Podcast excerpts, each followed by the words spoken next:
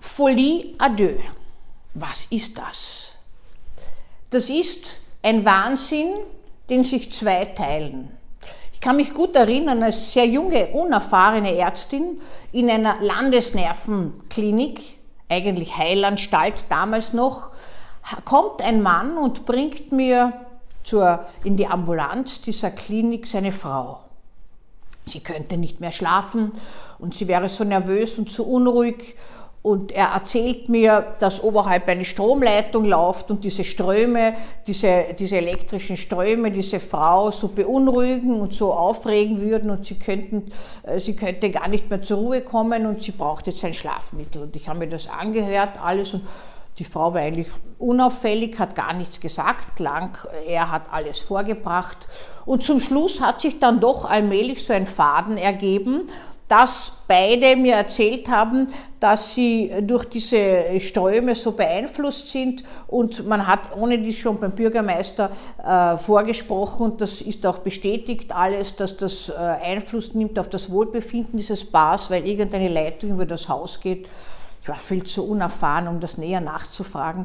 Zufällig ist da mein Oberarzt gekommen und hat gezielt ein paar Fragen gestellt. Und es hat sich herausgestellt, dass beide wahnhaft sind. Und es hat sich herausgestellt, dass zum Beispiel der Mann eigentlich, der diese Frau gebracht hat wegen Schlafstörungen, angefangen hat, in irgendeiner Art und Weise sich von Magnetstrahlen, Erdstrahlen, elektrischen Strahlen äh, beeinflusst zu fühlen. Ich möchte jetzt gar nicht äh, diskutieren, ob das möglich ist oder nicht. Das war in einer Art und Weise, dass man sagen muss, psychiatrisch krankhaft war das. Ja?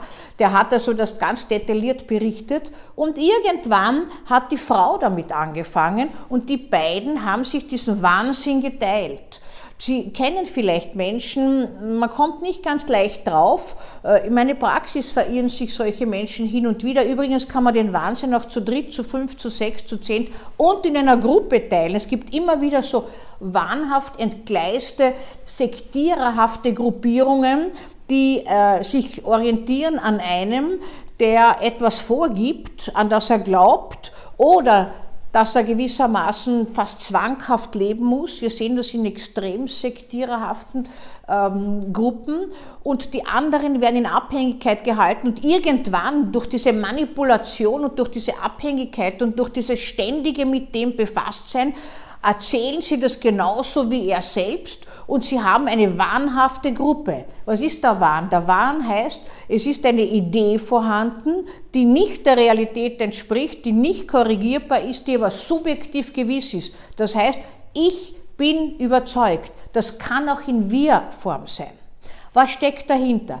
Man hat verschiedentlich angenommen, dass einer den anderen ansteckt. Na gut, wer lässt sich anstecken? Ich habe als junge Psychiaterin auch immer gedacht, am Ende wäre ich selbst verrückt, das haben mir die Leute immer eingeprägt. Naja, ihr Psychiater, ihr zieht's ja von euren Patienten an und tatsächlich habe ich so einige Psychiater gekannt, die ein bisschen eigentümlich waren vom Verhalten und noch eigentümlicher äh, vom Aussehen und die haben schon 30 oder 40 Jahre, waren die schon in der Psychiatrie so lang wie ich jetzt und vielleicht bin ich auch eigentümlich, das kann man ja selbst gar nicht dort feststellen, aber zumindest bin ich nicht äh, verrückt geworden. Äh, man nimmt aber an, dass eine gewisse Bereitschaft vorhanden ist. Also es könnte eine gewisse Bereitschaft vorhanden sein, diesen Wahnsinn zu übernehmen und gemeinsam eine zum Beispiel paranoide Idee äh, zu verfolgen, also eine verfolgungswahnhafte Idee, dass die, dass die Nachbarn bewusst klopfen, um einen zu stören oder zu testen. Oder dass äh, irgendwer über gewisse Knöpfe den Fernseher genau dann ausschaltet, wenn man selbst ganz spannend äh, in einem Film erfasst ist und nicht merkt, dass hier jetzt von außen Knöpfe ausgeschaltet werden, überhaupt äh, der Fernseher lahmgelegt wird. Äh, nehme ein Beispiel so aus der jüngsten Vergangenheit, was ich so gehört habe.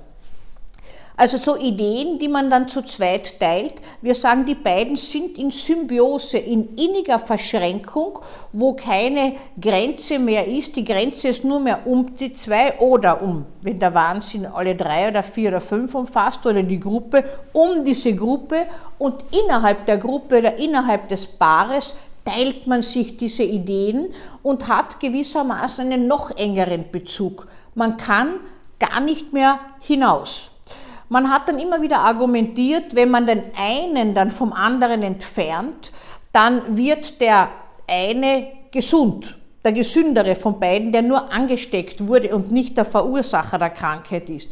Man hat sich aber geirrt dabei, weil das ist in keinem Fall immer eingetreten. Manchmal ist er krank geblieben, nur dass es ihm schlechter gegangen ist, weil wenn ich in Symbiose mit jemandem bin und der fällt dann plötzlich aus, dann fehlt ja ein Stück von mir. Es ist gewissermaßen wie eine Wunde, weil etwas weggerissen wird. Also der Wahnsinn zu zweit da muss man ganz genau hinschauen, wenn beide äh, so eine Idee vertreten. Inzwischen bin ich natürlich kundig und diese, dieses, nicht, dieses nicht wahrnehmen und nicht diagnostizieren in meiner Jugend, das habe ich ein Leben lang mitgenommen, weil ich habe gar nicht verstanden, wie der Oberarzt binnen Kürze das entlarvt hat und eigentlich meine Unkenntnis auch gleich entlarvt hat und mir gesagt hat, du musst immer ganz genau nachfragen. Schau an, das ist doch eine Idee, die tragen beide. Das ist doch, das, das ist ja nicht von einem nur, nicht? Der bringt sie halt her, ja gar nicht wegen dem Wahn, sondern wegen den Schlafstörungen, nicht? Und also das haben wir und das kennen wir. Natürlich ist das so, dass wenn zwei Menschen zusammenkommen, kann es manchmal sein, dass aus ihnen beiden etwas wird, was aus keinem der beiden geworden wäre. Das gibt es ja auch bei Tätern und Mittätern. Oder äh, beide begehen eine Mordtat, beide werden zu Mörder. Vielleicht wäre jeder allein das gar nicht geworden. Und diese Symbiose und dieses Ansteckende gibt es sogar zwischen Tier und Mensch. Man weiß inzwischen zum Beispiel, dass Hunde, die Diabetes haben, also Zuckerkrankheit haben und eine spezielle Diät äh, brauchen, dann neigen auch die äh, Besitzer dazu, in diese Zuckerkrankheit äh, zu gleiten. Und umgekehrt ist das auch so.